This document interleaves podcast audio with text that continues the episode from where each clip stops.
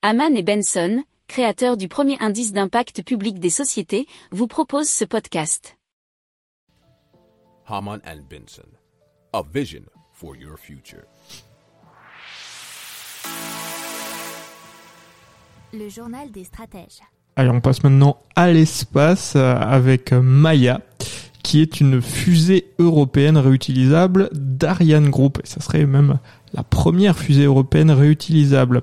Alors, elle a été euh, donc comme je viens de vous l'expliquer, confectionnée par l'entreprise européenne Ariane Group afin de remettre euh, de la compétition dans le monde de l'espace, puisque le but c'est de rattraper le retard euh, qui a qui a malheureusement eu lieu depuis quelques années avec euh, les Américains, avec vous savez notamment SpaceX.